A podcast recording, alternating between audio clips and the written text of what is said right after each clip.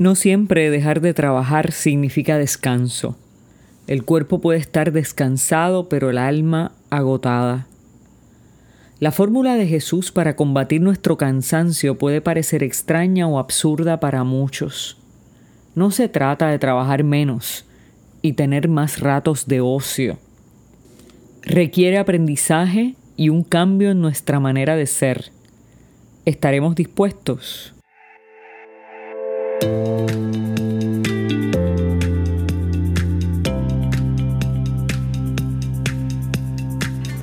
Vengan a mí todos ustedes que están cansados de sus trabajos y cargas, y yo los haré descansar.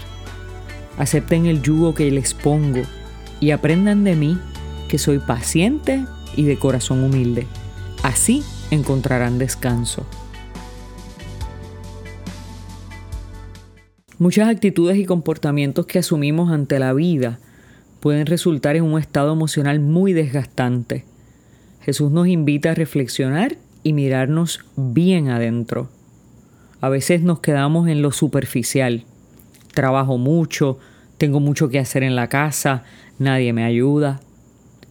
Y lo dejamos ahí, como si el motivo de, de nuestro cansancio fuese únicamente factores externos. Pero Jesús rompe nuestros esquemas y nos invita a aprender de Él. El problema de muchos de nosotros es que no tenemos mucha voluntad para aprender. Y para aprender a ser pacientes y humildes hay que reconocer primero que no lo somos. Y que precisamente esas actitudes nos provocan desgaste y cansancio. Básicamente porque la falta de humildad y paciencia nos hace estar en contienda con todo el mundo todo el tiempo.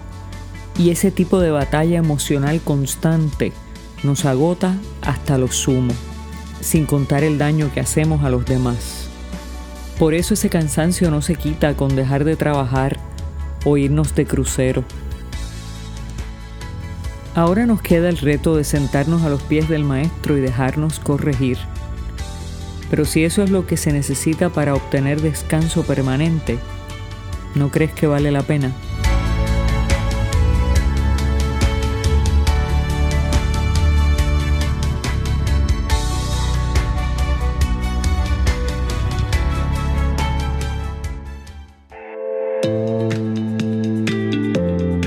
Hola, te habla Ibeliz Valentín. Gracias por escucharnos. Si este mensaje ha sido de bendición a tu vida, compártelo en las redes sociales. También puedes suscribirte a través de Apple Podcast o de Spotify Podcast. Que Dios te bendiga y hasta la próxima.